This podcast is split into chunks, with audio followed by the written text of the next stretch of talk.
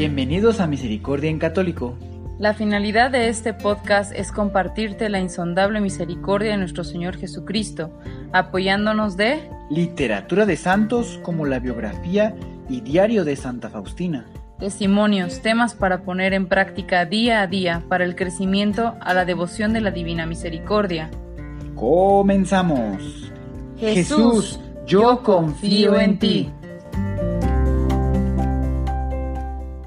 Bienvenidos nuevamente aquí a Misericordia en Católico, ya sea que lo estés viendo a través de podcast o a través del canal de YouTube, pues bienvenido, bienvenido. Pues el día de hoy, querido hermano, eh, vamos a hablar un tema, eh, podríamos decir, muy, muy, muy relacionado en estos días, ¿ok? Vamos a estar hablando un poquito de miércoles de ceniza, cuaresma y pascua, ¿ok? Algo muy rápido o sea, rápido me refiero a, pues, eh, no tan largo, pero muy conciso eh, los, los elementos para que en esta cuaresma y en cualquier otra cuaresma que primeramente Dios nos permita vivir, podamos saber y recordar, ¿ok? Bueno. Así es, el día de eh, miércoles, generalmente siempre subo un contenido sobre, sobre temas de crecimiento en la devoción de la Divina Misericordia. El día de hoy decidí hacer este tema abierto, por eso, eh, bueno, vamos a hablar qué, qué significa o qué vamos a encontrar o qué relación tiene el miércoles de ceniza, cuaresma y pascua. Espero que así sea. Pues ven, queridos hermanos, vamos comenzando con que, pues nosotros los cristianos, ¿verdad? Nos, nos, nos, nos los, ¿cómo podríamos decir? Nos inspiramos todos nosotros los cristianos, los católicos, ¿verdad? Para no confundir, para no confundir, nos inspiramos pues en el ayuno, ¿verdad? De 40 días y 40 noches que realizó nuestro Señor eh, Jesucristo en el desierto, a donde fue llevado por el Espíritu Santo. Todos sabemos y lo hemos, eh, o tal vez has tenido la oportunidad de leerlo en la Biblia, ¿verdad? Que eh, depende de qué evangelista leas, va a estar explicado de una manera un poquito pues diferente, pero el punto es de que el Espíritu Santo impulsa a nuestro Señor Jesús a ir al desierto para vivir la cuaresma.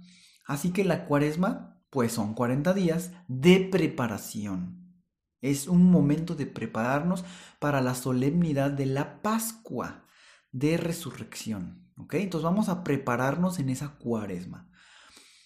Y bueno, eh, el que vive la cuaresma, pues estamos imitando a nuestro Señor Jesucristo y puede ser una, un reflejo de que nos estamos preparando para esta solemnidad de la Pascua, de la resurrección, como ya les había dicho.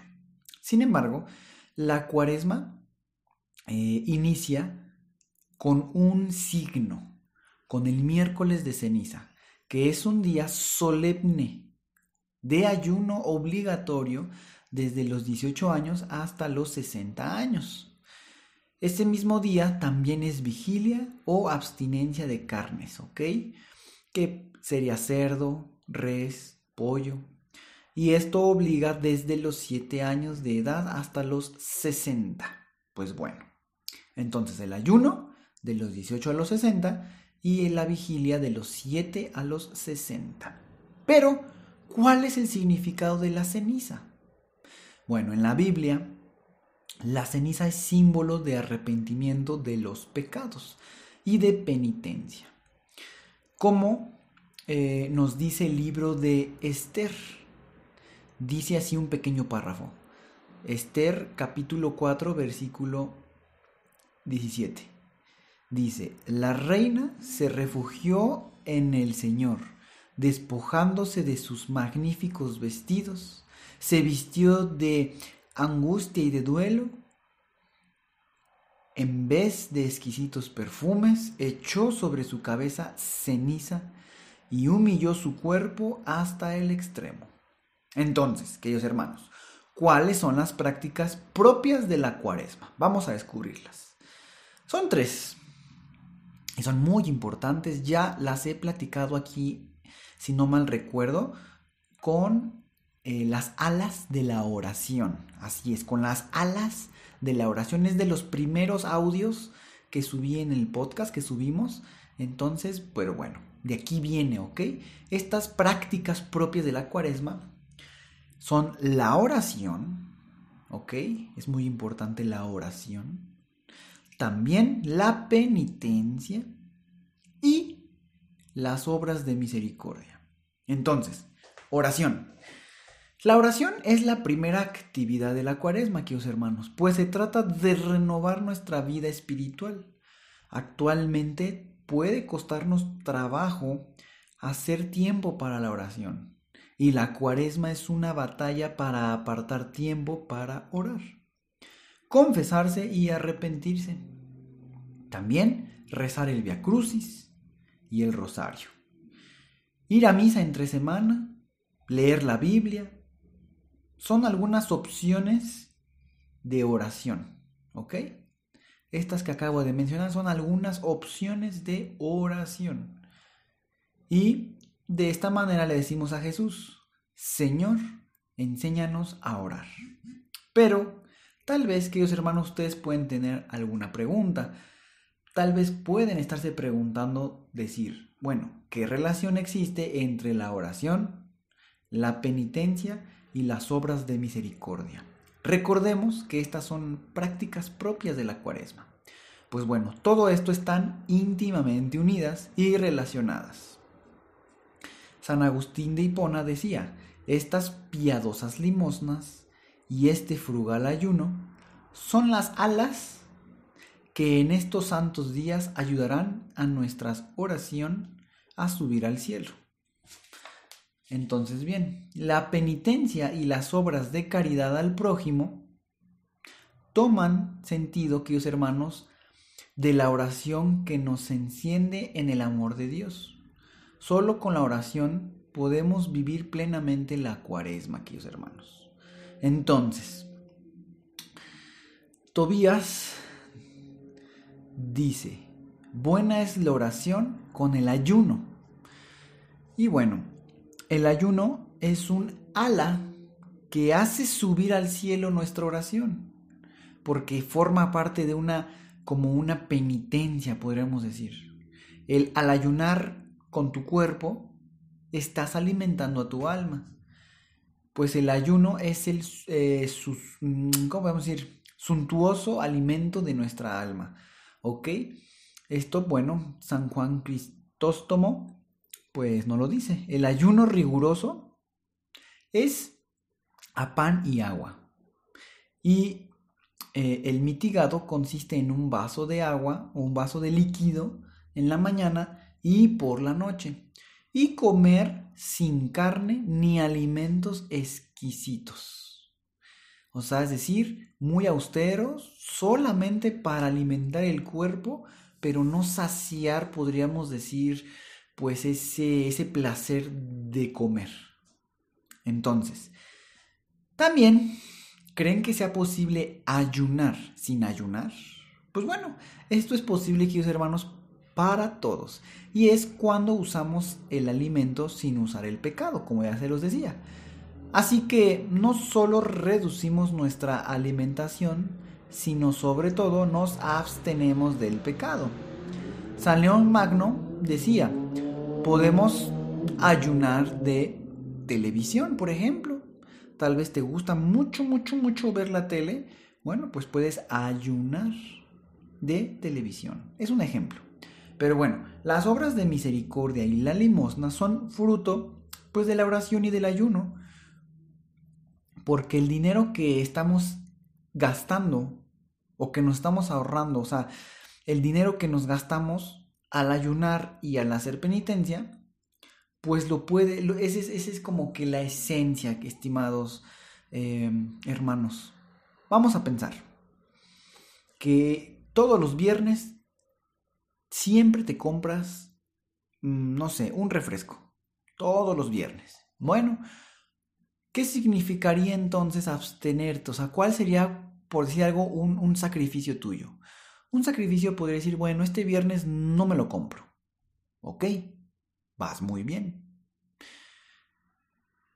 Punto número dos. Guarda ese pequeño mm, dinero que te hubiese costado ese refresco. Y así, durante toda la cuaresma, todos tus sacrificios que vayas haciendo, velos ahorrando.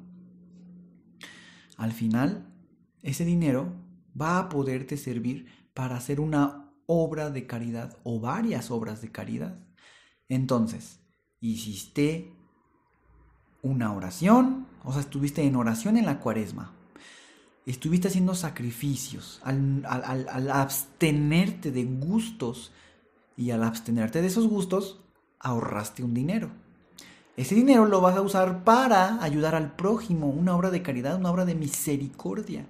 Entonces, habrás completado estas prácticas propias de la cuaresma. Así es.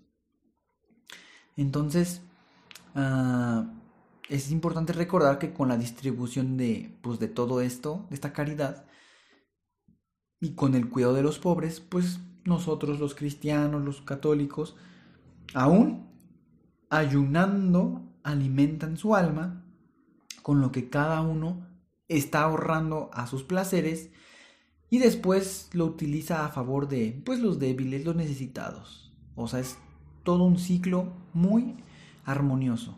Las obras de misericordia son dar de comer al hambriento, de beber al sediento, vestir al desnudo, hospedar al peregrino, visitar a los enfermos y a los presos. Estos son un tipo de obras de misericordia. Recuerden que hay, pues, digamos, dos clases o dos tipos. Entonces, eh, estos son, este es una clase y hay otra clase también de obras de misericordia, como escuchar, ¿verdad? Al que necesita ser escuchado, eh, dar un consejo. Bueno, hay varias más, otras siete más o menos. Y bueno, también es importante recordar que Jesús dijo en el Evangelio de San Mateo, cuando hagan esto con uno de sus hermanos más pequeños, conmigo lo hicieron.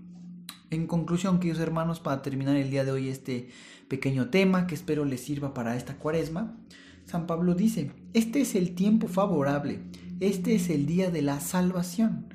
Aprovechemos, queridos hermanos, la cuaresma para reconciliarnos con Dios por medio de una buena confesión y poder comulgar en la solemne fiesta de Pascua de Resurrección. Pues un corazón contrito, recuerden, y humillado, Dios no lo desprecia, queridos hermanos. Pues muchísimas gracias por estar aquí nuevamente en el podcast, escucharlo o en el canal de YouTube. Compártanlo, por favor, ayúdenos a difundir este canal muy, pero muy bueno, porque es para salvación de todos. Todo esto pues son regalos que Dios nos da, hay que compartir. Recuerden que es una manera de evangelizar, compartiendo pues todo esto, están también contribuyendo y Dios se los pueda pagar el ciento por uno, ¿verdad? Pues muchísimas gracias queridos hermanos y que Dios los bendiga. Hasta pronto.